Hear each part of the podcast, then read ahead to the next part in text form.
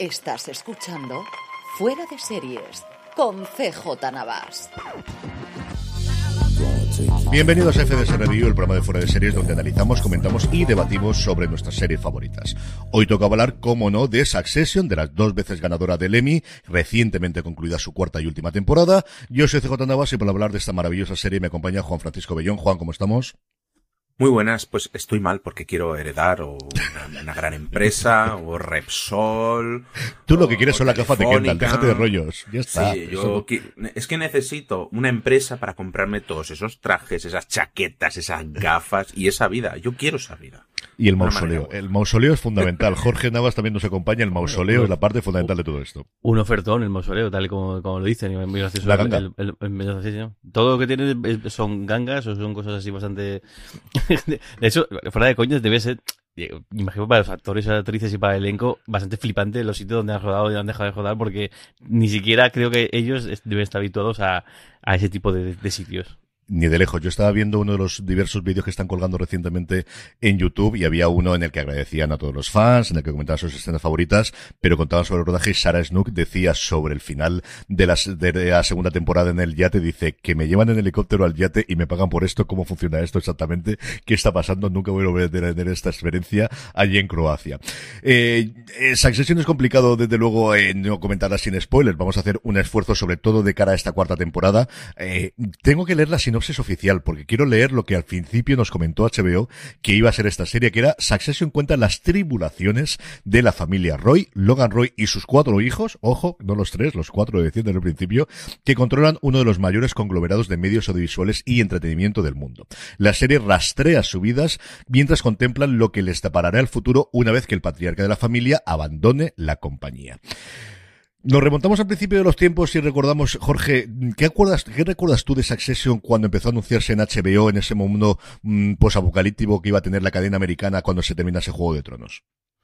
Pues yo, la gente no recuerdo eh, mucho de la, serie. Yo que más empecé a verla porque me dijiste eh, tú, yo vi que fue un episodio y dos y tampoco me tuvieron de, matar porque me pareció en principio un, poco el, los ricos también lloran, pero es que los ricos son unos hijos de puta. O sea, yo en la primera, en el episodio, el, el, la escena este que están jugando al, creo que es el cricket, ¿no? Al béisbol.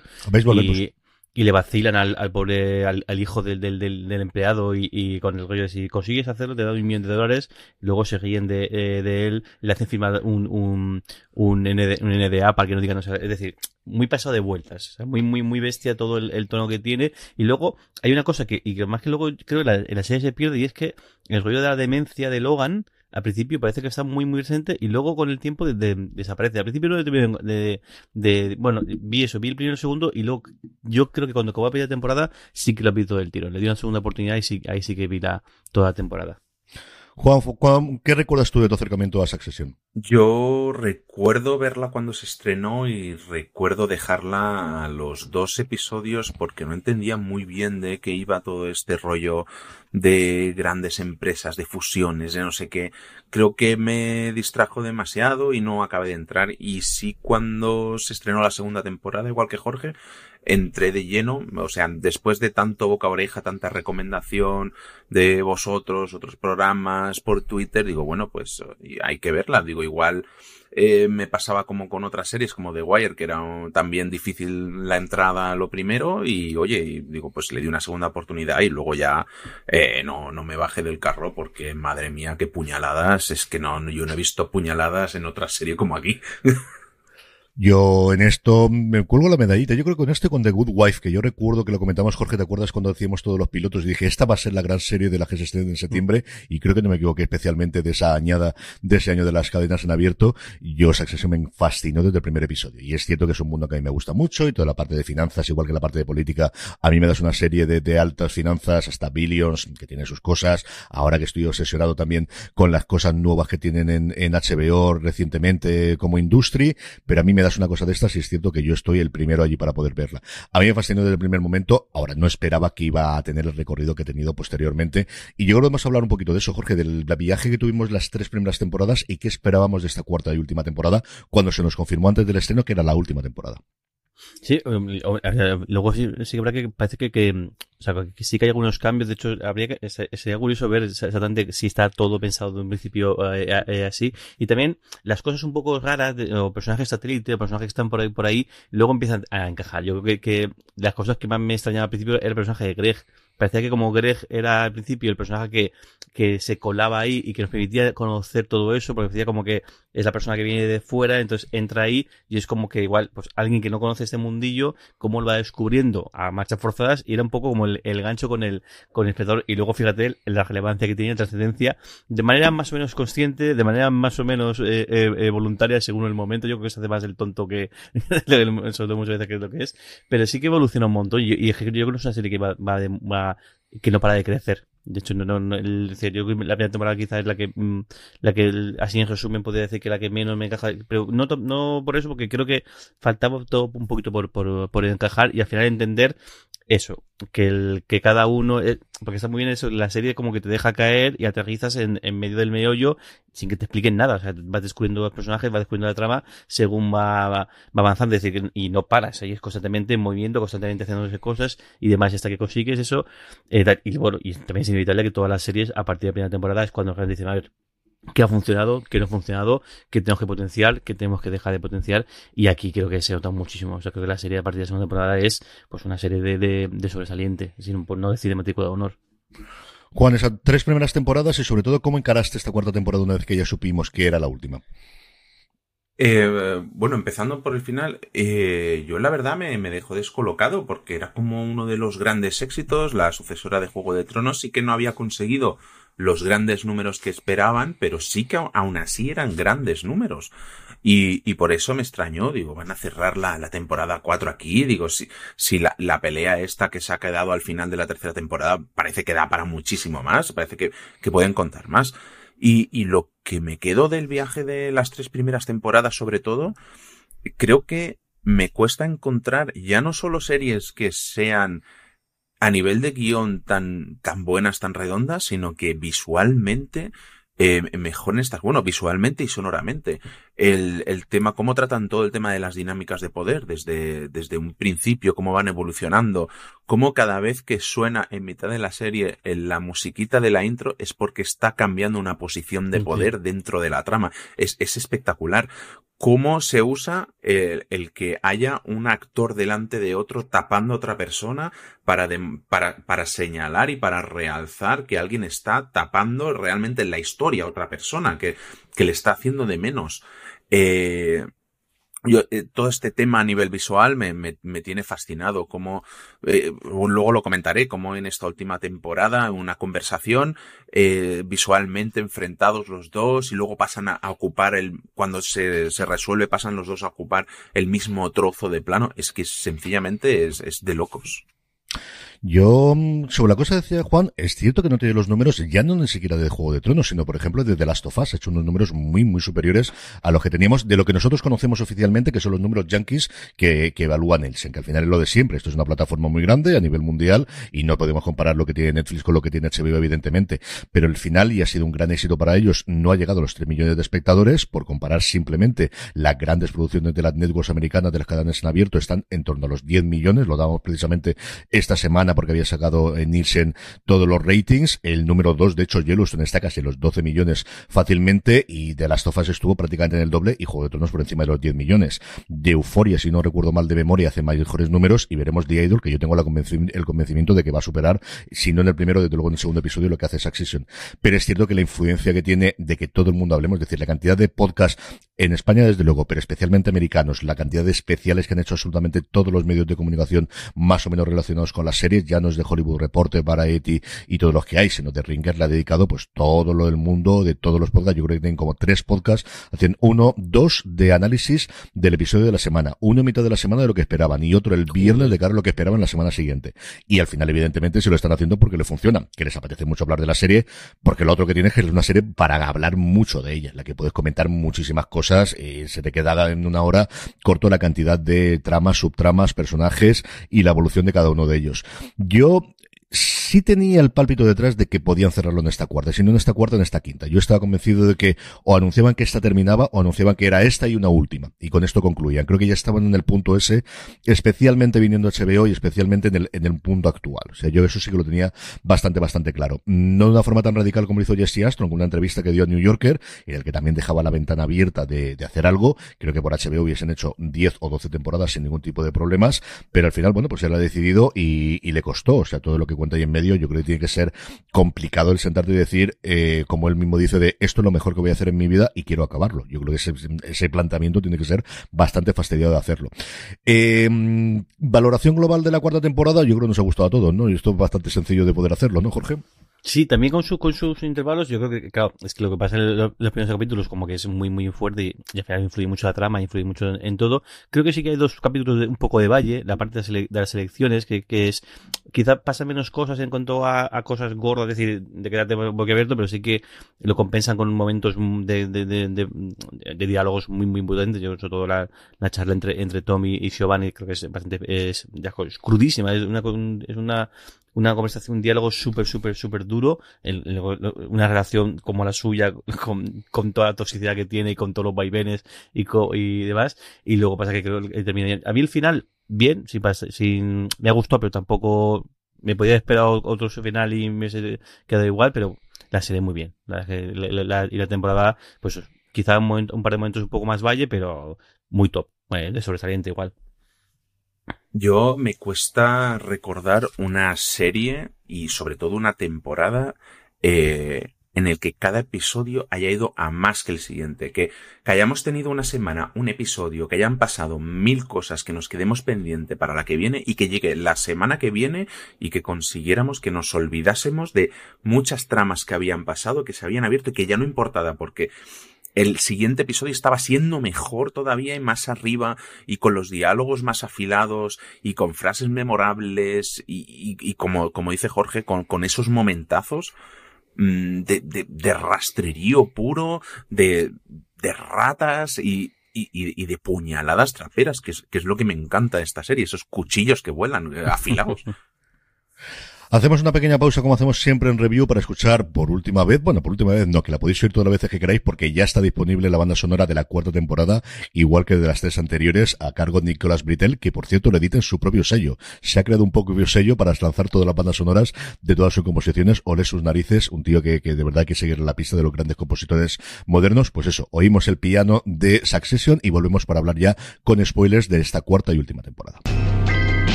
Estamos ya de vuelta y Jorge, el gran problema de hablar del principio de la temporada es que podríamos hablar del episodio 1-2, pero claro, todo palidece cuando llega el tercero y de repente Logan se nos muere. Es complicado, yo creo que incluso recordar lo que ocurrió en esos dos episodios. Yo recuerdo que a la prensa, al menos a mí, en España nos lanzaron solo el primer episodio, mientras que los americanos llegaron hasta el cuarto y ellos decían que los dos primeros habían sido muy flojitos comparado con el tercero. Claro, yo veía el primero y el segundo y dije, si esto es flojito, ¿qué es lo que vas a tener después? Pues después tuvimos lo que tuvimos en el tercero, claro. Sí, y me, y me, y me menuda pues, test de, de, de, a la prensa decir ni el o sea el que diga algo es ejecutado supuestamente no va a haber un no va a haber un un, un, un vídeo nada o sea es que ni un teaser en su en su vida lo que lo que queda porque ostras es que es un spoiler muy muy muy muy gordo por supuesto la, la, la muerte de Logan. Pero a mí sí me gustó por ejemplo el, el la escena del de en el karaoke.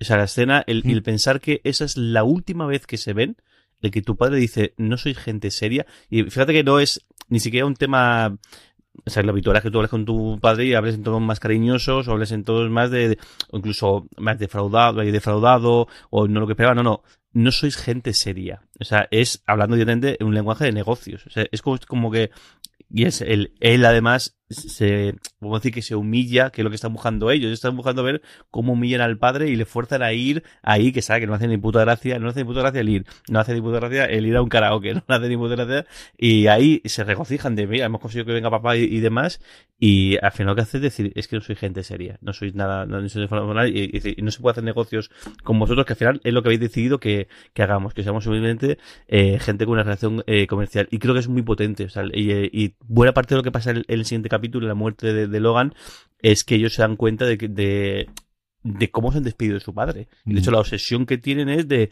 de poner el teléfono que le escuche, porque le quiero decir que le, que le quiero, eh, cuando, vamos, le quieren de aquella manera, pero claro, es que el, el, último año, porque de eso creo, si no me equivoco, la serie justo es un año más o menos de duración de, de tiempo, y se ha dedicado a putear al padre de una manera u otra, el padre también se ha dedicado a putearles y a jugar con ellos, pero claro, es que la despedida es como es. Es que le dicen, no soy gente seria, y lo siguiente es, por favor, ponle el teléfono, papá te quiero, papá no sé qué, tal, pero claro, encima por teléfono, que fíjate el, qué manera de despedir de, tu padre, pidiéndole a un tipo que está ahí, que, que, que, además, que bueno, luego fíjate lo que pasa, que por favor que le ponga el teléfono cerca de la oreja y sin saberlo, porque igual todo eso estaba sin, ya había muerto Logan hacía minutos, que lo más posible, y se hace un poco el paripé. Yo, esos dos primeros episodios creo que dibujaban una serie muy distinta de y nos estaban preparando para una serie muy distinta de lo que fue luego a partir de ese momento abrupto del tercer episodio. Como dice Jorge, creo que el momento de la discoteca es no solamente es importante para para ese episodio, sino que esa frase es lo que marca todo el resto de la temporada, hasta los momentos finales, lo que les dije, no sois gente seria, es que sois niños. O sea, os comportáis como críos en vez de, de adultos y cerrar tratos como adultos, que es algo que lleva el intentando inculcarles desde el primer episodio de la, de la, no de la temporada de la serie, cuando deshereda a Kendall de, de, de, sucesor, porque mm, se ha quedado, porque ha ido a su fiesta de cumpleaños en vez de quedarse trabajando y currando. Que luego veremos que eso es eh, uno de los principales motivos para que la serie acabe como acaba. Pero creo que ese momento es, espectacular. Y sin embargo, siento un poco de, pena porque, jolín, yo quería haber visto esa guerra atroz contra Logan Roy, que luego no ha, no ha, dejado de estar presente durante el resto de la temporada, porque es que ellos estaban todo el rato obsesionados con qué pensaría papá, cómo lo haría papá. Siempre estaban con todo esto en la cabeza y por lo que decían y por lo que hacían. Pero sí, me hubiera gustado ver el desarrollo, el desarrollo de aquel de Hundred que estaban preparando, aquellos expertos en vídeos cortos sobre noticias, que es, que me recuerda mucho al anuncio reciente que ha habido del nuevo canal que se va a estrenar de la BBC, creo que era, creo que se de comentó la, semana pasada. De la CNN, aquí, aquí en España, que, y, y, me recordó muchísimo al proyecto de ellos, de The Hundred. Yo estaba escuchando y digo, pues esto lo han inventado los, los Roy, que tampoco es que lo hayan inventado ellos pero me, me hizo mucha gracia.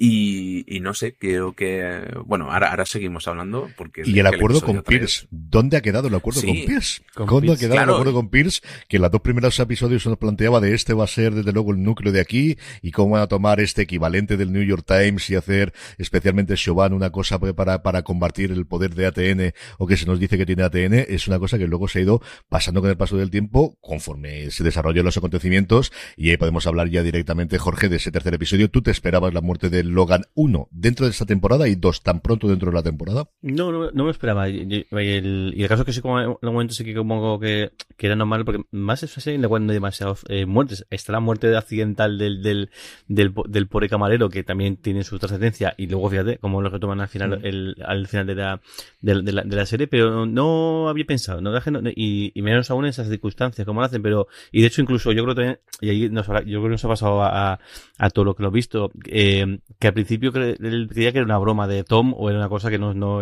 o incluso un, un, montaje del propio Logan para sacarles información, sacarles alguna cosa y luego no, resulta que sí que sí que sí que fallece. No, no, me lo esperaba y creo que creo que es brillante, y además de brillante el haber hecho tan tan pronto porque es que no es, o sea, si hubiese fallecido el último episodio, tú hubieses eh, creído, digamos, un, o el penúltimo episodio y entonces el último es como decía que no. Se lo en el tercer, en el tercer episodio y tienes que aprender el curso de la temporada para ver lo que pasa después. Y claro, no solamente lo que pasa dentro de la empresa, sino también creo que el, encaje con las elecciones estadounidenses es también muy, muy potente. El hecho de que justo coincida con esto, entonces pueden tocar un poquito todo lo que está preparándose en las temporadas anteriores, especialmente la tercera. Aquí se como todo se acelera y como todo se, se junta y, y, al final siguen es curioso el, tiempo que tardan entre que fallece Logan y le entierran. La cantidad de cosas que pasan elecciones la boda el no sé qué porque eso porque el la empresa el conglomerado no puede parar y está justo en el momento eh, de negociación del, del, acuerdo y de hecho los tres se van para para para, para allá a hablar con el, primera visita ya al retiro este que tienen ahí en la casa esta loca ahí en, en, en Suecia con el, vamos, con el padre fallecido apenas minutos antes y dejándole a Connor que se pelee con, con, con, la, con la última ex mujer eh, y los preparativos locos de, de, de, del entierro. Mm, yo, yo creo que es de, lo mejor que he visto en la tele, eh, cómo llega una muerte que, claro, es, todo el mundo esperaría eso, que si llegaba la muerte de Logan iba a ser al final de la serie, después de una lucha contra los hijos eh, espectacular, pero no, eh, llega sin aviso, eh, sin estar todo resuelto, un momento muy abrupto, que muy realista, igual que pasaría, que pasaría en la vida. Eh, deja en ese momento, claro, viendo en el episodio 3 en su momento, un escenario de pura carnicería a partir de ahí para los hermanos, que es lo que acaba ocurriendo. Eh, me parece fascinante cómo está rodado. Fuere, muere fuera de la vista de sus hijos y de la nuestra propia. Que es que incluso viendo el episodio por primera vez, te estás preguntando todo el rato, pero, pero de verdad ha muerto? muerto? O sea, uh -huh. al mismo, consigue que te sientas igual que ellos. Es que me, es que es una locura. O sea, que te estés preguntando si es una broma de Tom, si se están vengando de ellos por algún motivo. Y si si ha muerto de verdad, pues como te pasaría a ti si recibes esa noticia de alguien que, con el que has hablado el día de antes. Eh, dudamos a la vez, al mismo momento que ellos. Y, y es chocante, desconcertante. Y luego tiene momentos ese episodio de, creo que tiene algún momento de pura risa, que eh, antes hablábamos de, del, del, primer y segundo episodio que est estaba haciendo Kerry, la, la, la, nueva amante, la nueva novia de, de, Logan, eh, estaba haciendo unas pruebas para ser presentadora de televisión de que todo el mundo se estaba descojonando de ella porque al intentar narrar un hecho horrible en televisión no puede parar de sonreír, de reírse y cuando está muriendo Logan en el avión eh, dicen, oye, eh, dice, el payaso sonrisitas, eh, ¿cómo está? ¿Cómo le va el shock de, del muerto al payaso sonrisitas? Dicen, plan, es que son, son unos cabrones, o sea, en medio de toda la que está montado y dejan estas perlitas para que te partas el culo, que es como tú dices muchas veces, esto es una serie de comedia más, más que de drama. Y es que no hay ninguna serie con la que me ría más que con Succession, de verdad. O sea, yo tengo que parar mínimo dos o tres veces todos los episodios de, de la primera temporada. O sea, yo el momento del cohete de, de, de Kieran Culkin, iba a decir yo, de, de, de, de, Roman, es que sigo teniéndolo. Yo no sé las veces que lo he visto, me parece las cosas más hilarantes. Yo creo que estuve como dos minutos sin poder parar de reír, que me dio ataque de tos y todo desde lo que me reí en su momento cuando lo veo con la tableta y veo que explota el cohete. Te lo juro, o sea, no, no pude parar con aquello. Fue una cosa loquísima.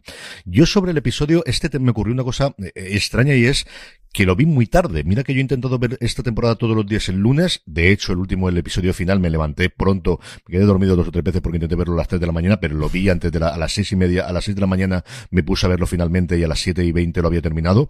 Pero este no me acuerdo qué locura de semana tuve, que no lo pude ver hasta el miércoles o el jueves. Y estuve al margen de absolutamente todas las redes, del grupo de Telegram, todo lo que pude, pero claro, para preparar eh, streaming me comí los titulares como mínimo y sabía que había una muerte. Y mira que estuve dándole vueltas a quién puede ser el Jorge yo creo que se acordará porque se lo estuve comentando varias veces que lo había visto y le dije, sé solamente una cosa, que es que, que, hay un muerto. Y mira que estuve pensando uno por uno quién podía ser y en ningún momento se me ocurrió Logan. Y es que, y lo decían en algunas de las entrevistas, es que la serie se llama Sucesión. Es que al final tienes que tener una sucesión y viene en el título.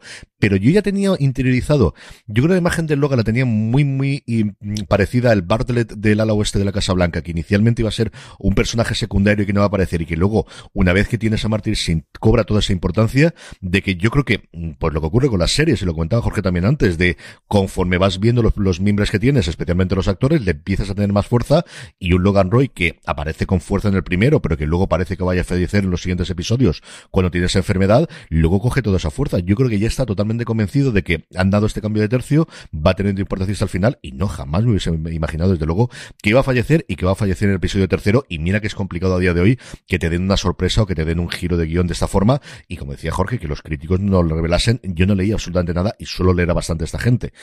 Y era un acto de fe por parte de HBO. Yo creo que además solamente lo comentó los que ellos tenían muy, muy claros y todo el mundo sabía lo que se estaba jugando aquí, porque HBO ha tenido muy muchos problemas con las filtraciones. Acordaros de la cuarta temporada de Juego de Tronos que mm, hubo un periodista francés que filtró los cuatro episodios, luego con los últimos que ocurría, y luego de hecho el último episodio no lo han mandado absolutamente nadie. Cuando digo absolutamente nadie es quitando el podcast oficial suyo, que creo que era Swisher, y tampoco mucho antes porque no está Jesse Armstrong haciendo el análisis final. No sé si lo tendrán grabado y lo publicarán después o han decidido no publicarlo por la huelga de guionistas. Lo único que ha dicho Jesse Aston es una carta abierta que escribió en The Guardian que he localizado y que existe, que todavía no he leído cuando estoy grabando esto, pero es la única declaración de esa prensa que ha hecho finalmente.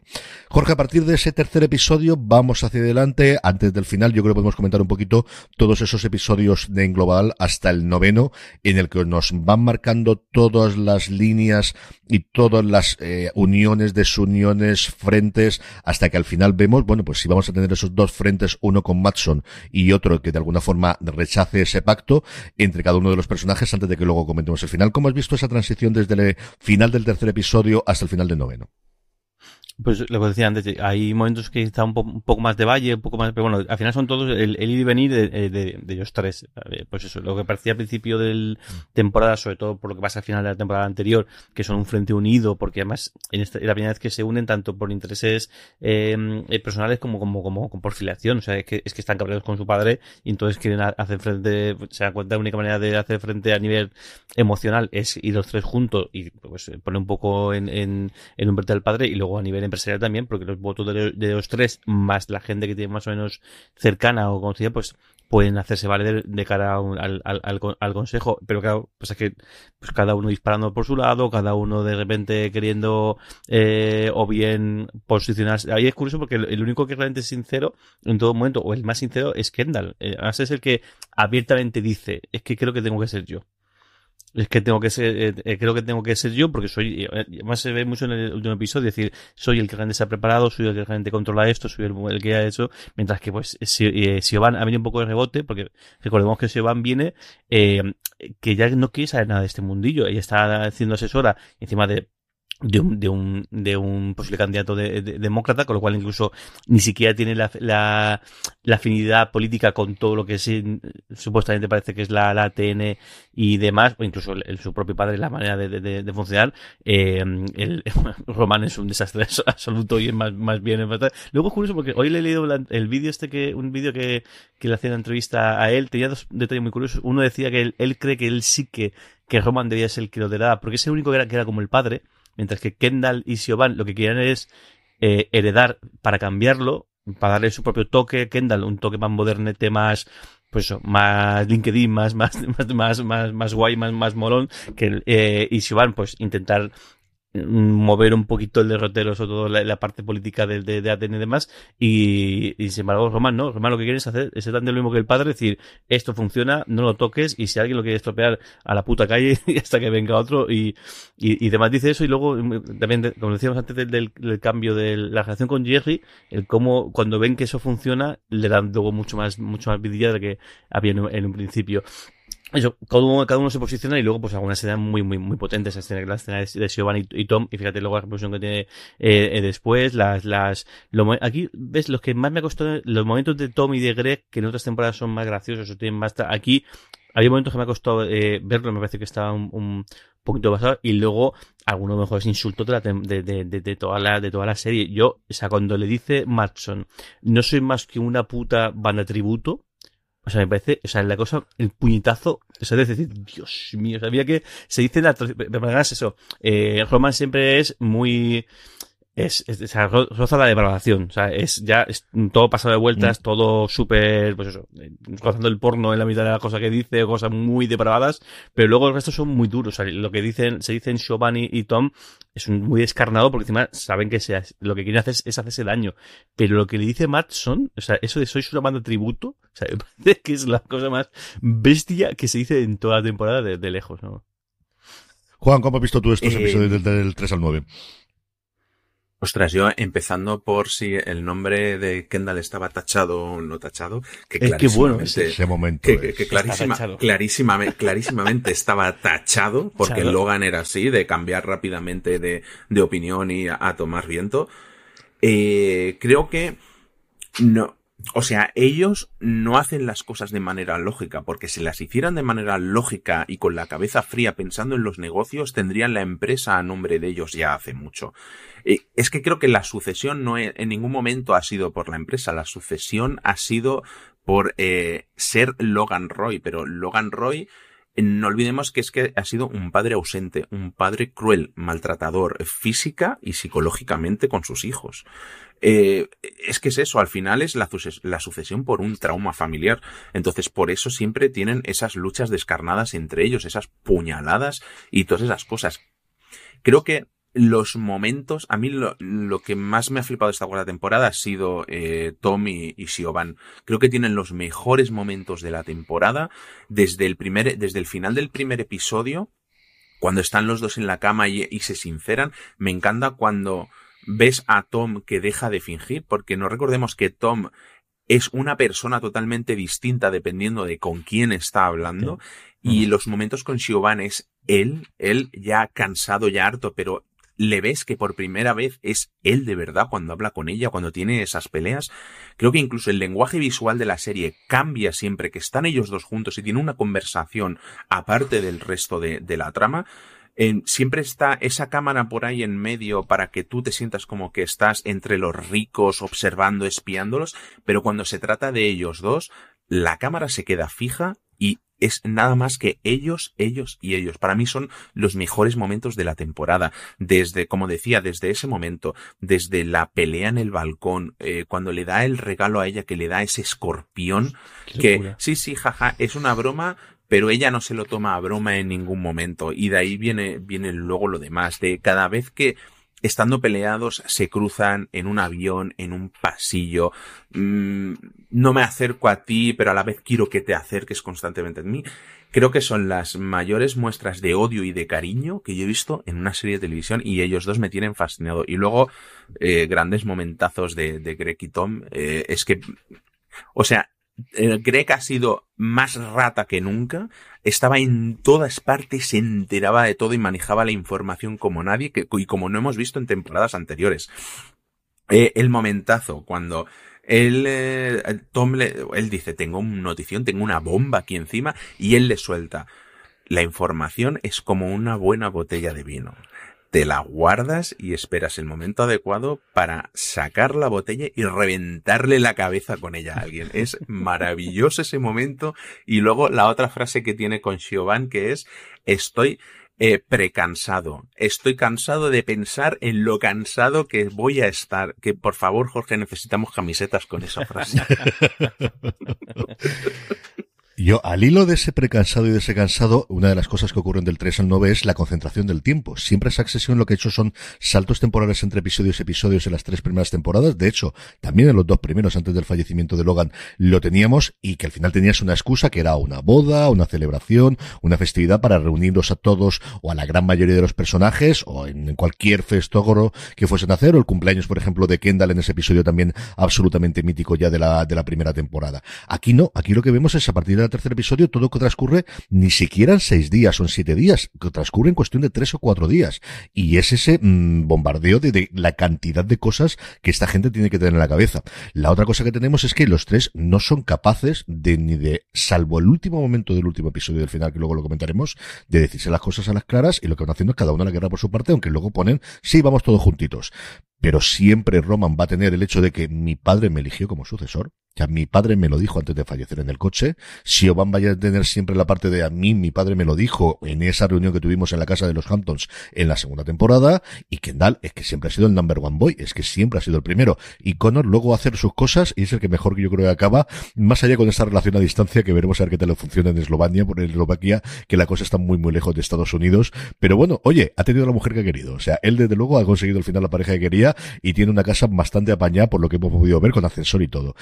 Esa es la parte en la que a mí me ha gustado mucho estos episodios, con dos episodios yo creo que espectaculares que son el de la parte de las elecciones, por la conversación de Tommy Siobhan, pero sobre todo y también por todo lo que ocurrió durante ese episodio, y luego el del funeral. O sea, el del funeral, con los dos discursos, luego hablaremos de momentos que nos hayan gustado, de frases y de insultos, pero ese doble momento que juega mucho, y ya que tengo mi absoluto desconocimiento y mis lagunas del mundo de Shakespeare, pero para eso escucho podcasts en los que la gente sí que ha leído esto, que refleja mucho lo que hacen en Julio César hace Shakespeare, con la muerte de Julio César y los dos discursos que da primero Bruto y posteriormente creo que es Marco Antonio, de esas distintas facetas de esa persona que fue lo mismo o que fue distinto para los demás y en el que por fin conocemos un poquito de la vida de Logan Roy, ¿no?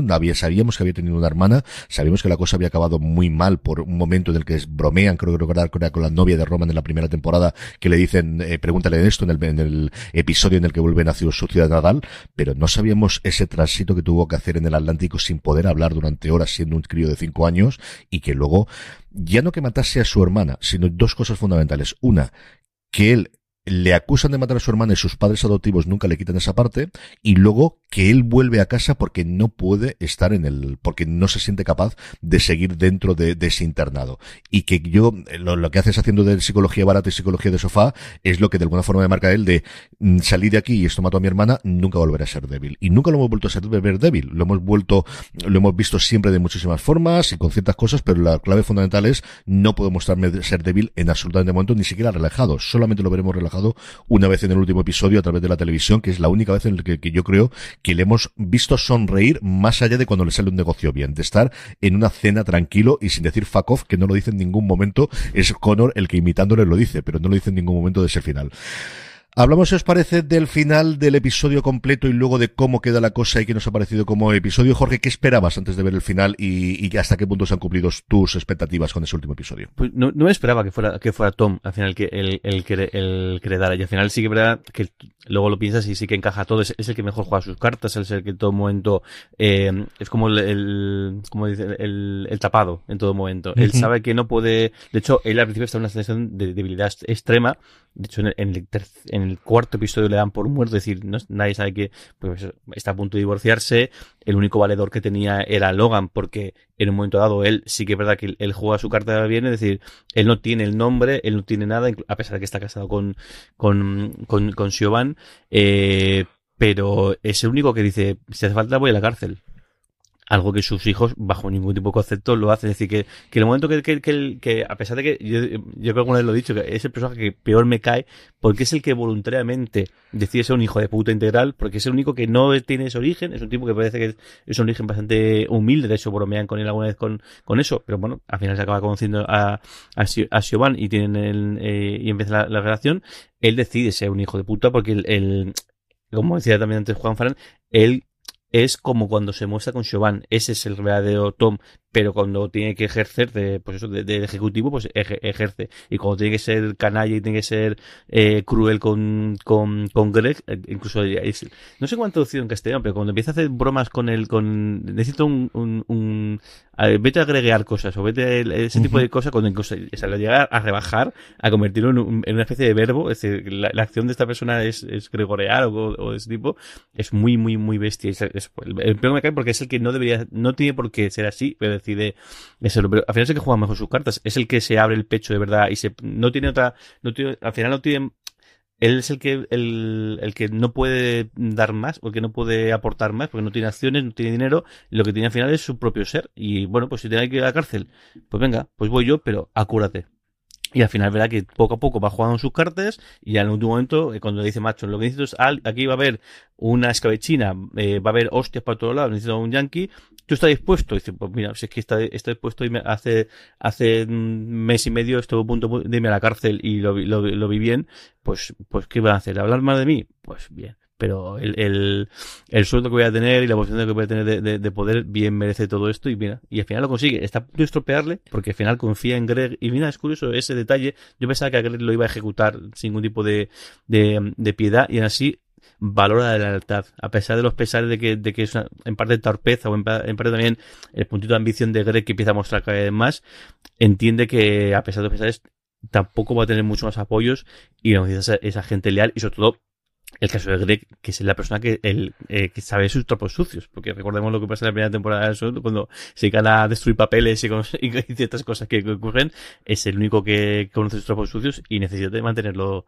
eh, cerca y contento y calladito. Eh, es su propiedad y para eso lo marca ahí clarísimamente. O sea, eso lo tiene claro. Igual que Kendall hacer con el antiguo guardaespaldas de su padre, que era una de las pocas personas que conocían el secreto que tenía de, de la muerte del, del camarero, más mm. allá de cuando él se lo revela a sus, hermanos, evidentemente.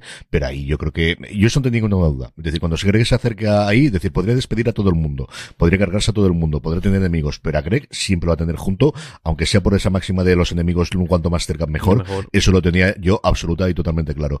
Juan, ¿qué te ha parecido el último episodio? ¿Esperabas que las cosas se iban a acabar así? Luego hablamos un poquito de cómo vemos finalmente a Kendall, a Roman y a, y a. Eh, no, no esperaba que, o sea, yo tenía la esperanza de que la serie abrazara la comedia totalmente y Greg fuera el elegido a suceder la empresa. o que cayera una bomba y morían todos. Es la opción que...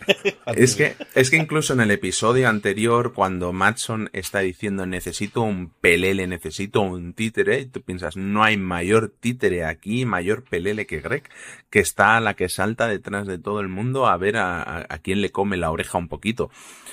Pero sí que de decir que me encanta cómo ha acabado.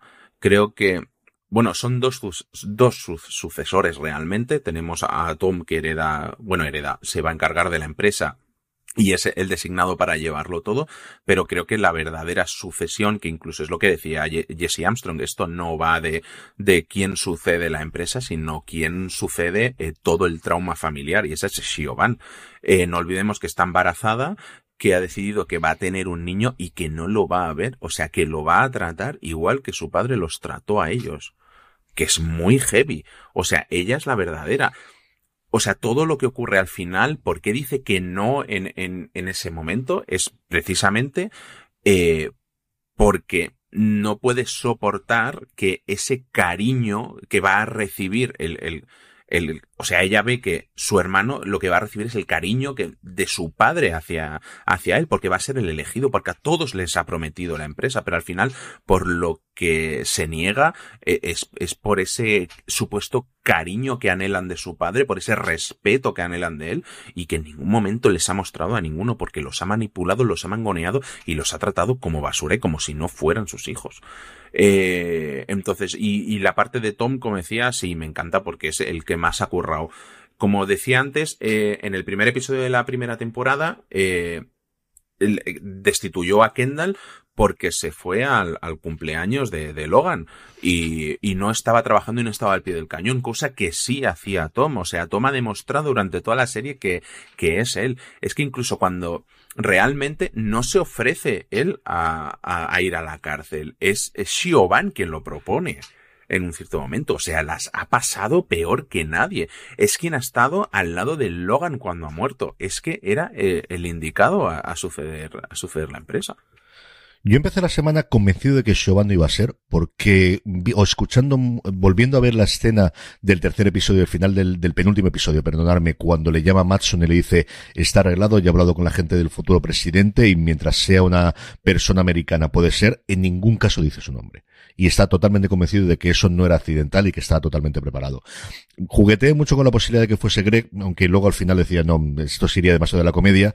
Y luego es cierto que a mitad de semana descubrí la maravillosa teoría de Internet, que yo creo que a Juan se le ha contado, pero no sé si a mi hermano se le ha contado o no, del jugador de béisbol. Y es que Wansgam es un apellido, como podéis comprender, muy extraño, muy complicado. De hecho, yo pensaba que era una broma inicialmente, que no se pronunciaba así, que estaban haciendo una nombra. No, no.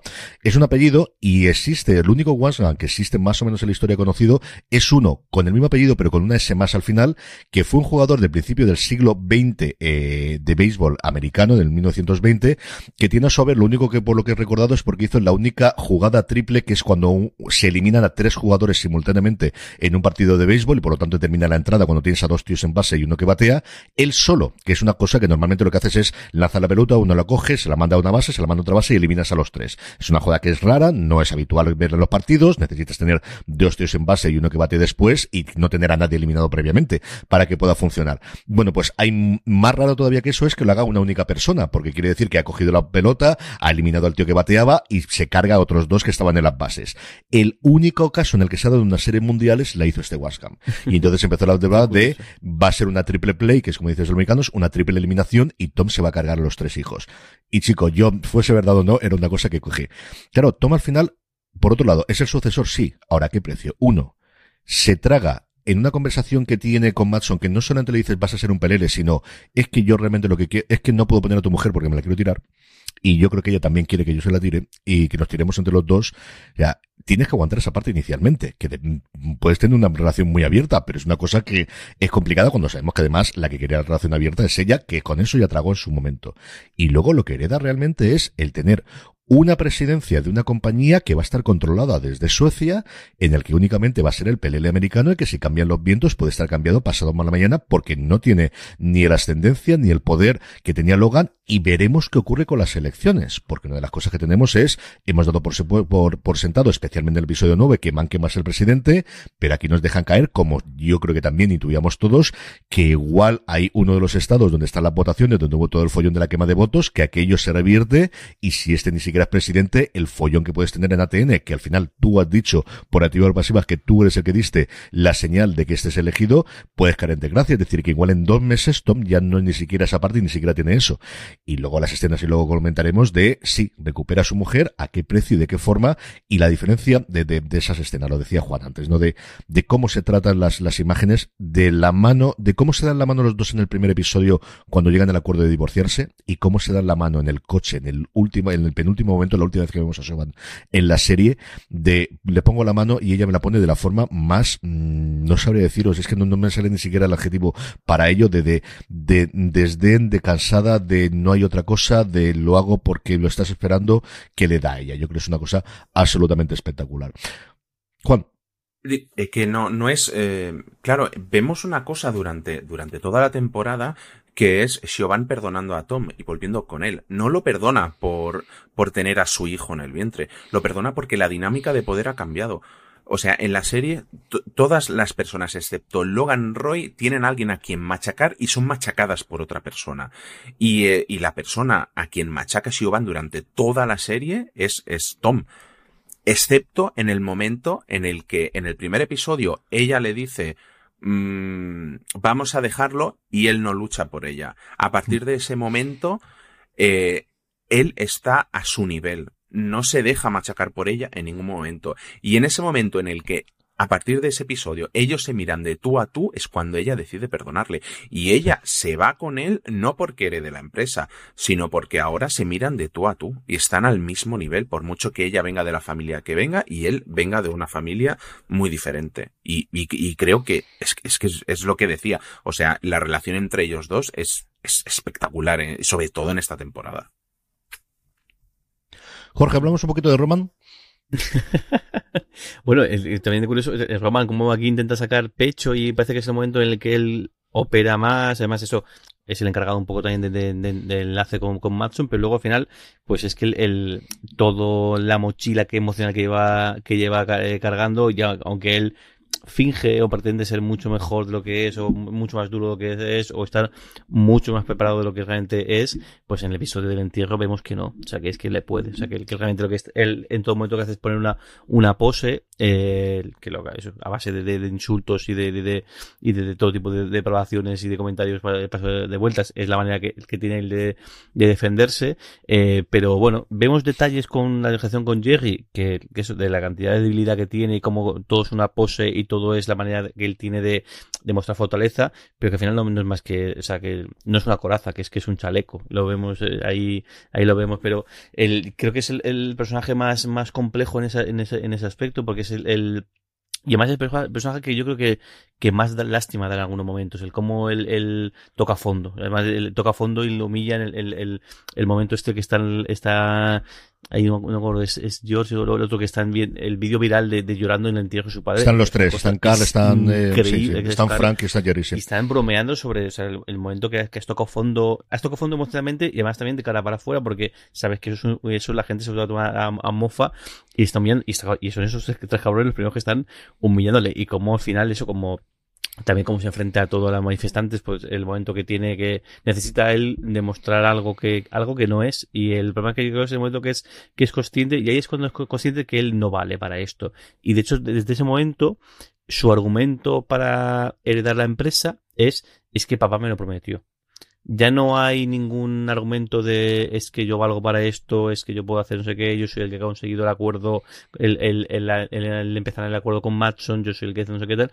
eso desaparece. Ya únicamente lo que hace es tirar por lo emocional, es, decir, es que papá me lo prometió y es todo su, su argumento, pero que es, yo creo que es por eso que queda más, más tocado de, de todo. De hecho, bueno, el momento eso que se acaba evadiendo a casa de la madre por intentar evitar que el, hasta el punto de, que, de que, de que, es que ni siquiera ir a, quiere ir a la, o no tiene pensado ir a la junta de accionistas en la cual se va a jugar el, destino de la, de la empresa y tienen que ir eso, tanto si van por un, por un lado como cuando por otro lado, aunque luego con, confluyan y, y consigan un entente, porque lo que quiere es desaparecer del mundo después de lo que ha pasado en el entierro, porque además es, es que se hunde. Yo además cuando fallece el padre es el que peor, el que peor reacciona en cuanto que no se lo cree. Esa dice que es mentira, que hasta que no lo vea no me lo creo, y el que más le cuesta encajar la situación, sobre todo el que menos preparado está para esto. Mm, yo creo que es un perro sin collar que va detrás de los coches. Eh, pasa otro coche, me voy detrás de otro coche. Creo que mm. nunca ha pretendido y nunca ha querido realmente heredar la empresa. Él tiene un estatus de playboy millonario y es con lo que más cómodo estaba antes de, de empezar esta pelea en la serie. Eh, creo que, el momento en le saca de quicio que le vean como menos que el resto. Yo creo que ahí lo que le, jode es el, eso, es decir, sabe que no es tan bueno, pero no quiere que la gente eh, dé por hecho que no es tan bueno como Siobhan o como Kendall. Pero porque él, él no busca suceder la empresa, él lo que quiere es el cariño de su padre, igual que los otros dos. Él, lo que quiere es heredar eso y ser el ganador, el que se lleve ese cariño. Cuando sale a por los manifestantes, mm, realmente no está buscando eh, meterse en pelea, porque sí, lo que necesita es que alguien lo corrija, igual, igual que a un perro. Antes estaba Logan, que era quien lo corregía, quien le soltaba un bofetón de vez en cuando. Eh, cuando no estaba Logan, estaba Jerry, que era quien lo marcaba y que le decía hasta aquí muchas veces te estás pasando, esto sí, esto no. Y en el momento en el que no tiene a ninguno de esos dos, no tiene a nadie que lo corrija. Y por eso sale a buscar pelea porque necesita que alguien lo pare. Y, creo que es lo que busca en, todo momento.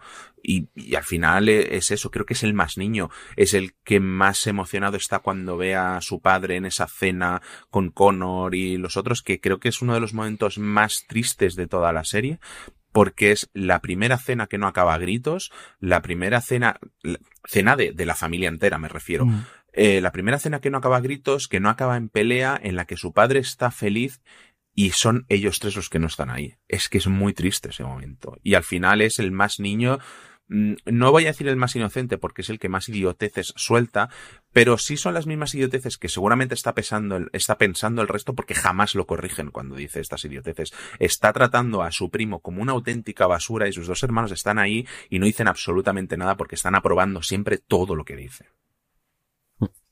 Yo creo que mm, el, viaje que tiene Roman es eh, la línea que decía Juan de, de un plomo millonario y lo meten dentro de la refriega. Y él vivía muy bien haciendo sus cosas, igual que Siobhan vivía muy bien en el mundo de la política cuando Kendall iba a heredar al principio de la, de la serie, ¿no? Yo creo que esa parte de él se lo cree y tiene dos grandes momentos en el que no da lo que se espera de él o lo que la sociedad va a esperar de él, que es en primer lugar cuando le grita a Matson en el summit que tienen ellos ahí en la montaña, que es el primer momento en el que no se traga los sentimientos por un mejor acuerdo y suelta todo y con eso acaba la relación que él tiene con Matson y que se había elaborado a lo largo de mucho tiempo y era el interlocutor válido y de hecho eso es lo que le había hecho a su padre que dijese de mm, tú vas a ser el sucesor porque eres tú el que va a llegar a este acuerdo con Goyo y luego evidentemente en el funeral el que se revela que es eh, humano. Y luego lo vemos como busca ese segundo padre que comentaba Juan en esa pelea yo creo que al final lo que busca es que le rompan la cabeza porque es lo que haría su padre en esas circunstancias.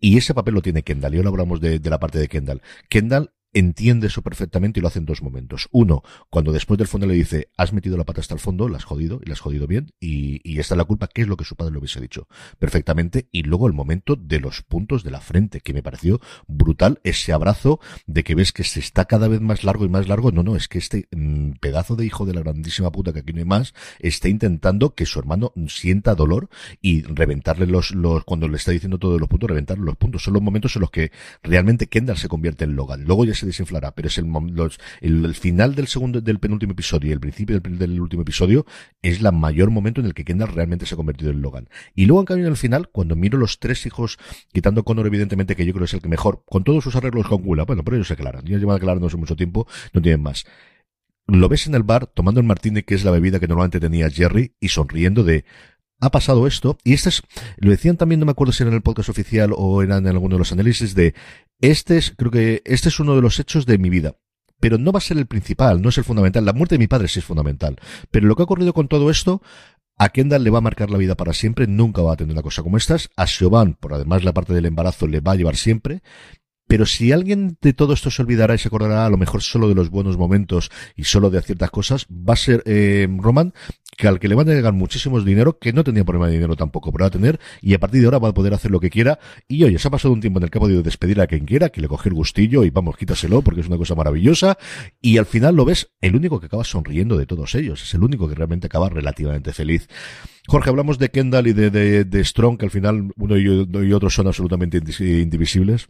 Sí, yo el, en más de un momento pensaba que, al final acaba suicidándose. Que, Kendall, y hay un momento, el momento ese que, que, que parece que va hacia, hacia la ventana y demás, digo, y espérate que no acabe esto en, tragedia al, oeste, pero no, al final aguanta el tipo. Hay un ya muy curioso que pasó hoy, hoy en Twitter, y es un detalle muy chulo, es cuando él, cuando pierde la votación, eh, y se va en el ascensor, y al final entra un no sé quién, un tal, un cualquiera con él que es algo que en, otro momento nunca hubiese pensado, que al final, pues eso, el dueño de la empresa o el, CEO o un cargo importante tiene garantía suficiente para, sobre, todo, ir acompañado. Nunca va solo. Si os fijáis, Roy, esa Logan nunca va solo. En casi ningún momento siempre está acompañado de gente, pues, ya sean secretarios, secretarias, ya sean Curry, lo que sea, pero incluso Kendall en muchos momentos siempre va acompañado. Y es la primera vez que está solo. Lo único que le queda es el chofer, el, el chofer para las espaldas de que trabaja para su padre, que es el que la, el, que la, acompaña. Y acaba eso, acaba hundido porque como dice él, y además el, igual el,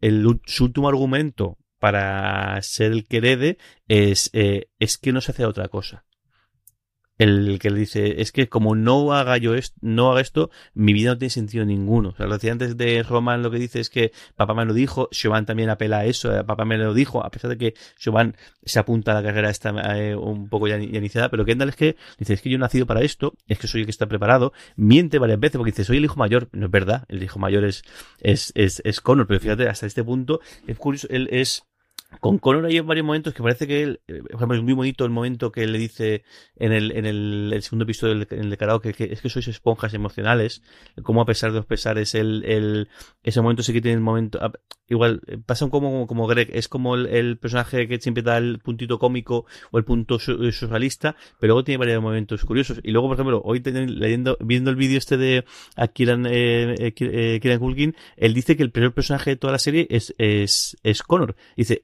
el resto de gente hace cosas terribles, pero el único que es compra a alguien y la mete en un, en un chalet y le, le da una jaula de oro, es Connor. O sea, porque al final el, matrimonio con Willa es una transacción económica pura, y dura en, en. Es curioso, no, lo había pensado, pero bueno, en esa parte eh, sí. Pero bueno, es que Kendall, pues el, Igual luego el de cambia por completo, que, que el, porque es curioso porque parece como que también se trata de retomar un poco la relación con, con la mujer o que la cosa no va nada, nada, nada, bien y, y, claro, él era consciente también que el hecho de, de, de heredar la, empresa o, de pasar a ser el nuevo CEO iba a ser ya que eso que se, se, se, acabó. Él se autoengaña diciendo, no, no, es que lo hago por mis hijos, que es mentira absoluta y es la manera de auto, autoengañarse, pero es el que emocionalmente eh, acaba parado, que lo mismo y estamos hablando de emocionalmente, porque claro, eh, todos lo que al destino va a tener una, una de dinero, tanto en cash como en acciones de, de Goyo, del cagarse, que eso es la parte que no,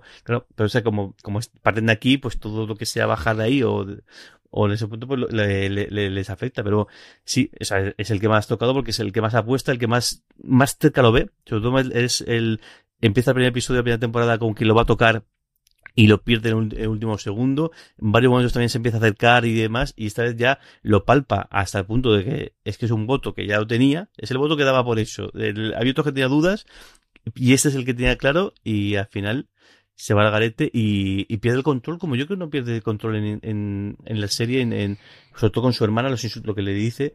Eh, yo creo que en momentos anteriores más mordazana, pero tan bestia tan descarnado y sobre todo gritando, perdiendo las formas, la primera vez que lo, que lo hace.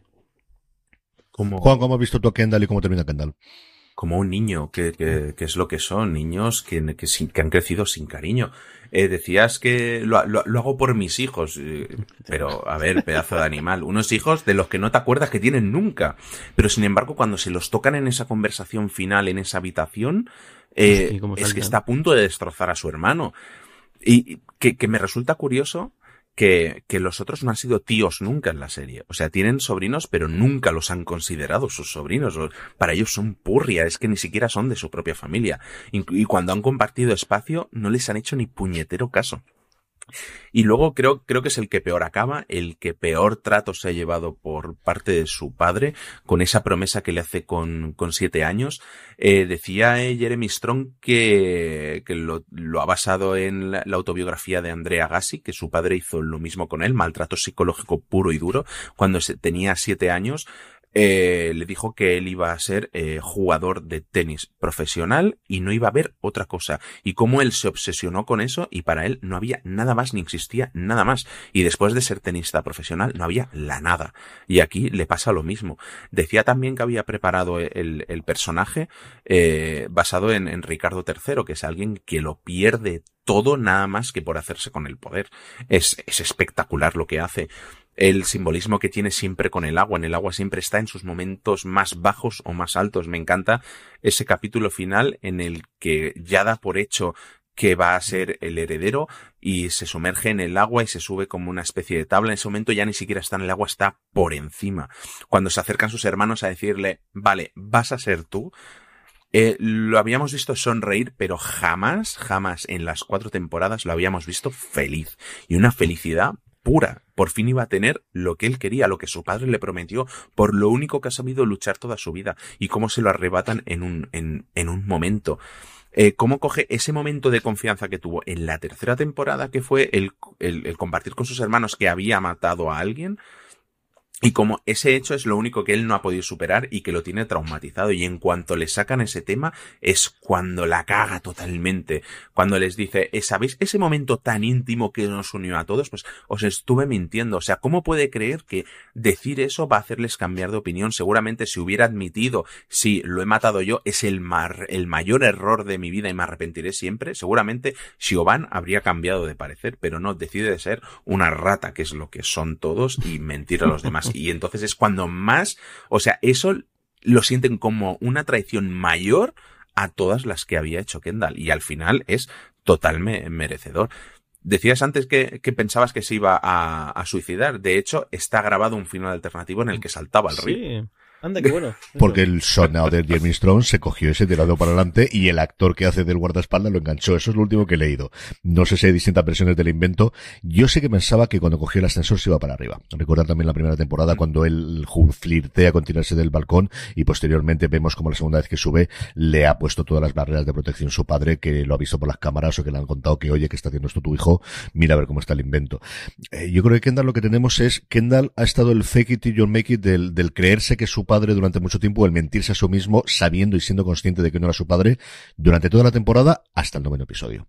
Yo creo que ya lo tuvo en la presentación de Live Plus, en el cual eh, se creyó, se empezó a comprender de esto lo puedo sacar adelante, y especialmente a raíz del funeral, en el que se convierta en su padre. O sea, es que el discurso que da y la recepción, pero especialmente el cómo después empieza a organizar todas las tropas, cómo trata a su hermano mm, a patadas, porque era como lo trataba su padre, porque sabe que esa es la forma de que al final a mí Ronan eh, me siga mí Roman.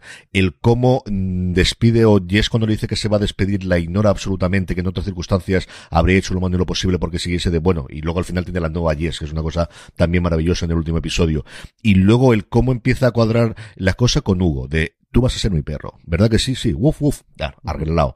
¿Quién queda por en medio? El guardaespaldas de mi padre. Me voy a por él. Es decir, son acciones clarísimas de alguien que en ese momento se lo tiene muy claro y lo tiene clarísimo hasta el momento de la votación. Y me voy allí y convenzo a mis hermanos. Y es cierto que tengo ese momento de facilidad porque cuando se han juntado los tres y se le va, tienen las coñas internas, pero siguen siendo esos críos que jugaban en las fuera de su padre intentando llamar la atención y que solamente esperaban que su padre, en vez de pegarle un grito, le dijese podéis venir aquí a jugar. Eso sí que lo están buscando. Y tienen la escena más bonita que tienen de los tres conjuntos de bromear con su madre y especialmente la parte del queso y la parte del batido sin infame que le hacen beberse, pero lo vemos feliz, lo vemos feliz en ese momento. Y hasta el momento de la votación, él se cree Logan. Es que en ese momento es Logan y por eso la caída es tan grande. Es el, él jamás se va a recuperar de esto. Es la sensación que te queda a ti y la vida da muchas vueltas y lo que veas, pero al final de todos los tres eh, hermanos, incluido cuando no se quieren los cuatro, el único que dices, esto sí es un antes o después en su vida, eso sí le va a marcar para toda la vida, jamás va a volver a ser el que era, desde luego con diferencia para mí es, sin ningún género de duda que Incluso físicamente se nota un montón, el, que está, cuando está peor, Kendall, fíjate, tiene el pelo cortito, pero si,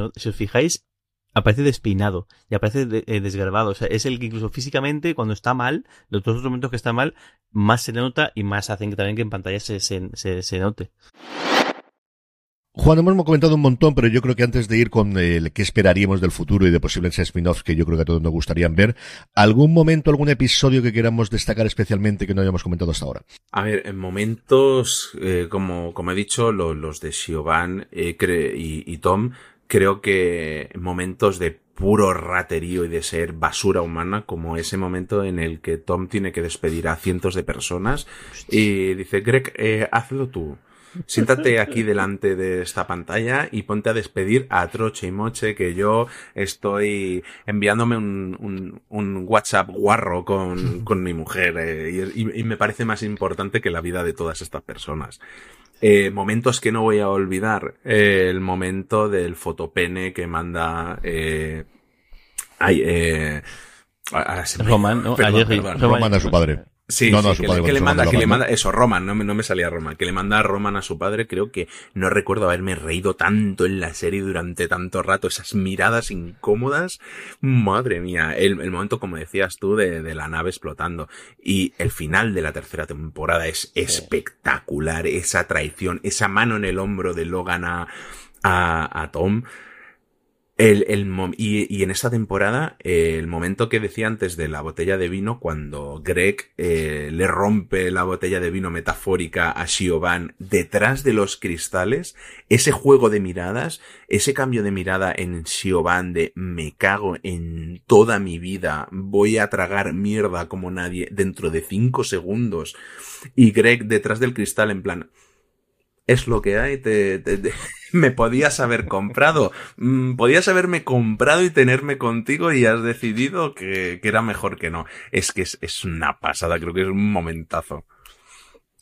Jorge, momentos, escenas o episodios especialmente recordables de la Yo serie. creo que el momento que más me gustó de la serie fue el, el cierre de tercera temporada, el, la escena de, de los tres la escena en la, que ellos se ven vencidos porque el padre los manda a la mierda y creo que ese momento de los tres además luego recuerdo eh, le escuchaba a Mark Strong decir que dice el, como como como actor esto es lo máximo que puedo dar en mi vida no puedo dar más que de lo que he conseguido. Esa escena de ellos tres ahí tirados en eh, tirándose por el suelo ahí con, todo el polvo y, demás creo que esa escena es, el momento top top de la serie a nivel de interpretación. Y creo también el otro momento, el abrazo de los tres cuando fallece el, el, el, padre, cuando tienen que darle la noticia y el porte de fuerza que tienen los que tenemos que montar, eh, hacer momentos eh, de fuerza es la que habla, eh, habla, pero luego se rumba y se ese abrazo, creo que es muy, muy, muy intenso, pero sobre todo el, cierre de la temporada creo que es el mejor momento de la, de la serie. De la escena esa yo he oído hablar tanto a, Strong como a Mike My Lord, que es el... Eh, si Jesse Strong siempre hablamos de él por la parte de guion, My Lord, no solo la responsabilidad de dirigir los mayores episodios, las aperturas y los cierres de, episodios, sino que además eh, prácticamente un co-guionista en alguno de los casos. Es el que siempre además da la cara y el que siempre ha estado en todas las entrevistas y ahora que Aston no ha dado las entrevistas al final por la huelga de guionistas es el que está cogiendo desde la parte creativa todas las eh, todas las entrevistas, como os digo, que estaba haciendo My Lord y también en su momento Strong comentaban de cómo se tuvieron como 16 o 17 tomas, que no acababan de verlo cómo hacerlo, y hubo un momento en el que solo dijo, dejadme un ratito, mm, se fue, y es cuando decidió sentarse en el suelo. Y dice que a partir de eso, pues lo que tienen los artistas. Esto es una cosa que, y sabemos que además Jeremy es muy especialito para, para todo y todo lo conocemos, pero ese fue el momento y, y hace la magia que él hace. O sea, es que es absolutamente impresionante cómo, cómo actúa. Yo en momentos aquí podríamos estar otra hora y pico como llevamos ya haciendo el programa, pero por, sobre todo, al final por las cosas que recuerdo de la última temporada y de los últimos episodios. A nivel de comicidad que hemos comentado algunos de los momentos, el momento del wasabi yo creo que también está en el top 5, en el top 10. O sea, ese momento digo, no puede ser verdad. Y cuando le tira el agua con gas, que tiene limón, no, pero si el limón es solamente para limpiar, digo, no puede ser verdad. Es que no puede ser verdad. Es absolutamente maravilloso. Y luego, como escena pequeñita, muy similar a la de las manos que tenía de Chauvin, el momento en el que Catherine se acerca a, eh, a la última amante de su marido, le presenta a la segunda amante de ella y se sientan las cuatro juntas, qué escena más maravillosa y mira que la una de ellas no la hemos conocido, a, a salida más, que no recuerdo el nombre del, del personaje de, de, la anterior mujer de, de Logan, al que conocimos en la primera temporada, había salido muy poco y vuelve a salir un poquito aquí en medio, a Catherine Marcia, la habíamos ¿no? visto en algunos lados, Marcia, Marcia, eso es. a Catherine le hemos visto lo bicho que es, es decir, que el Logan no empieza, pero su madre, es que la madre de los tres también hay que darle comer aparte, o sea, recordar esa escena cuando Kendall, después de haberlo matado, decir, mamá, tengo que hablar conmigo, uff, es que se ha hecho muy tarde, no me viene bien, y se me lo cuenta mañana el desayuno. Es que, es que esa es Catherine, es que tiene narices la cosa. Y ese momento de decir, se ha muerto. Y aquí estamos las cuatro, que en mayor o menor medida, de una forma u otra, por unas razones u otras, le hemos querido y nos juntamos las cuatro juntas. Y nos sentamos las cuatro juntas, que nadie va a hablar más de nosotras. Y si habla mal, que se enfrente con las cuatro. A mí ese momento, de verdad, de sororidad bien entendida, me pareció especialmente maravilloso. Me pareció una barbaridad. Y como dice, dice, dice, esto le hubiese, le hubiese fastidiado muchísimo, así que para las cuatro, vamos las cuatro ahí en primera fila. Se nos ha acabado Succession, pero nos queda esa pequeño recóndito, pequeña ventana que Jesse Armstrong, como os digo, formalmente, y es la última respuesta a cuando él hizo la entrevista, la que anunciaba que iba a terminar la, la serie con esta cuarta temporada al, al New Yorker en su momento, y que todos sabemos que HBO lo han dicho por activa o por activa, es decir, Francesca Orsi tenía haciendo una entrevista que comenté yo también en la newsletter de este pasado sábado, eh, hablando de toda la serie, de decir, bueno, pues cuando venga, lo que quiera, que es más o menos lo que dijeron a Craig Mason después de hacer Chernobyl, vente para acá y lo que nos presente lo vamos a hacer. Juan, ¿qué cosas te gustaría a ti, un spin-off, una continuación o que se meta este hombre en un futuro? Yo una continuación no, porque la, verdad es que creo que acaba todo tan bien y creo que deja a los personajes a todos en un punto en el que no me van a interesar más de lo que ya he visto, que creo que no, no necesito eso. Sí me gustaría mucho ver eh, la creación de Logan Roy. O sea, la creación de personaje, como él forja su empresa, eh, o otro spin-off o con la empresa ya formada y la llegada de, de Frank, eh, Jerry y, y, Hugo, quien sea, eh, siendo jóvenes, levantando aquello, creo que podría ser más interesante, ser otro tipo de serie también, pero sobre todo creo que la creación de Logan Roy, que al final creo que es uno de los grandes personajes de la televisión, al nivel de, de Tony Soprano, de, de, de, personajes de Breaking Bad que, que se van a quedar siempre en, en la retina.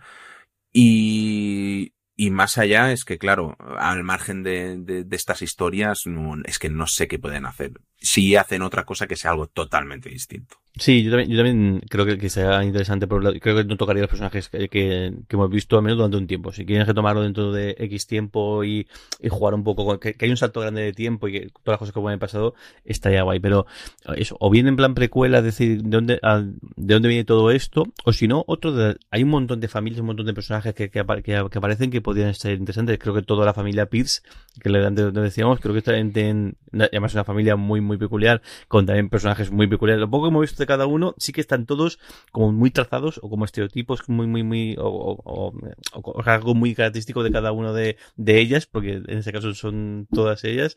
Y también pueden tener su, su miga. Y luego hay varios personajes que salen, ahí no me acuerdo el, el, el, bueno, el actor famoso que sale en la segunda temporada, creo que es, al que tienen que ir a pedir dinero. Adrian Body. Adrian, Adrian Body, creo que hay, hay una serie de personajes por ahí que hacen de gente muy potente, de gente muy adinerada, al final accionistas de, de la empresa que por una razón o por otra han acabado ahí o han acabado invirtiendo en la empresa, que pueden tener también su, su, su pinito. Pero creo que, que, así como conjunto, el que más juego podría dar es Spears, también porque al final es otro, otro imperio mediático de un palo más o menos eh, opuesto y, además con un elenco de, de, de, actrices eh, excepcional también, que también podría dar mucho, mucho juego. Yo coincido con Juan que a mí lo primero que me vino a la cabeza fue una precuela, de contar después de que conociésemos ese inicio de, de Logan, el, el, cómo levanta el imperio, y al final esas historias también, pues normalmente son cosas que a mí me encanta, el, el ver de, el, cómo del cero a, de, la nada se llega al todo, ¿no? Es una historia de, superación y de esas cosas que yo he leído eh, a Jeffrey Archer, que era el, escritor inglés que estuvo durante un tiempo, era la gran esperanza blanca del conservadurismo en, en, Inglaterra, fue a la cárcel, pero siempre ha escrito historias sobre todo de ese tipo, de gente que ha empezado de cero y que lo ha conseguido del todo con muchos problemas, y es un tipo de libros que yo yo siempre he devorado desde hace muchísimo tiempo y tiene como seis o siete de este tipo. A mí esa es una historia que me gustaría muchísimo. Y luego, creo que como cualquier personaje, vamos a ver, haga lo que haga, lo voy a hacer, lo voy a ver, o sea, haga lo que haga JC Armstrong. Creo que la parte política, y es cierto que ahí tiene el hecho de que el trabajo de Fit y tiene VIP antes por comparación y tienes el al oeste y tiene mucho más referentes que quizás tenías cuando, que en el punto del mundo de las finanzas pero creo que esas pinceladas que te da de cómo podría funcionar la película, igual a, eh, la, parte política y con los personajes, igual no a nivel global de Estados Unidos, a lo mejor te tienes que ir a Australia, a lo mejor te tienes que ir a Inglaterra, a su Inglaterra natal, o algo similares, pero ese que ha creado un mundo, ha creado un mundo muy similar al nuestro, pero que no es el nuestro, en el que no está Spotify, pero está Gojo, que no es exactamente lo mismo, en el que está TN, y no sabemos si está Fox, que es exactamente lo mismo, pero no es exactamente lo mismo, en el que tienes personajes distintos, yo creo que el que vuelva a revisitar este, este mundo en una serie de años, yo no lo descarto absolutamente nada. Creo que necesita un periodo de descompresión y de tranquilidad y de pausa y ver qué es lo que quiere hacer, que puede no hacer querer hacer nada, pero creo que esta gente creativa al final quiere aprovechar el momento y que a día de hoy mm, lo, lo que le presenten se lo va a comprar. Y si no se lo compra HBO, se lo comprará Apple o se lo comprará quien sea. O sea, la serie de, la nueva serie del creador de Succession, solamente ya con eso se vende sin ningún género de dudas y yo creo que estaremos desde luego los tres y mucha gente más para poder verla. Que ha sido un verdadero placer, don Juan Francisco Bellón, don Jorge Navas. Un beso muy fuerte a los dos y hasta el próximo programa. Un beso grande. Un abrazo.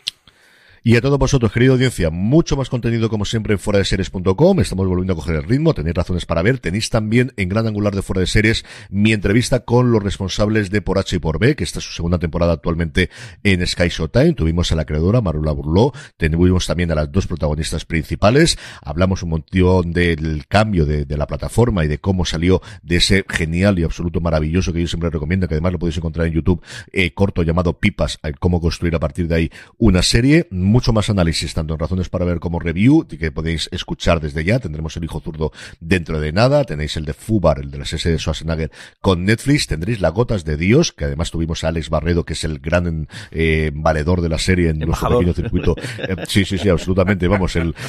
Buenísimo. Qué maravilla de serie. Qué maravilla de serie. Pues ya tenemos que hacer un review ahora cuando termine, que le falta nada ahora cuando estamos grabando esto. En fin, que no me enrollo más, que mucho más contenido en fuera de series.com. Gracias por escucharnos como siempre. Recordad, tened muchísimo cuidado ahí fuera. Chao.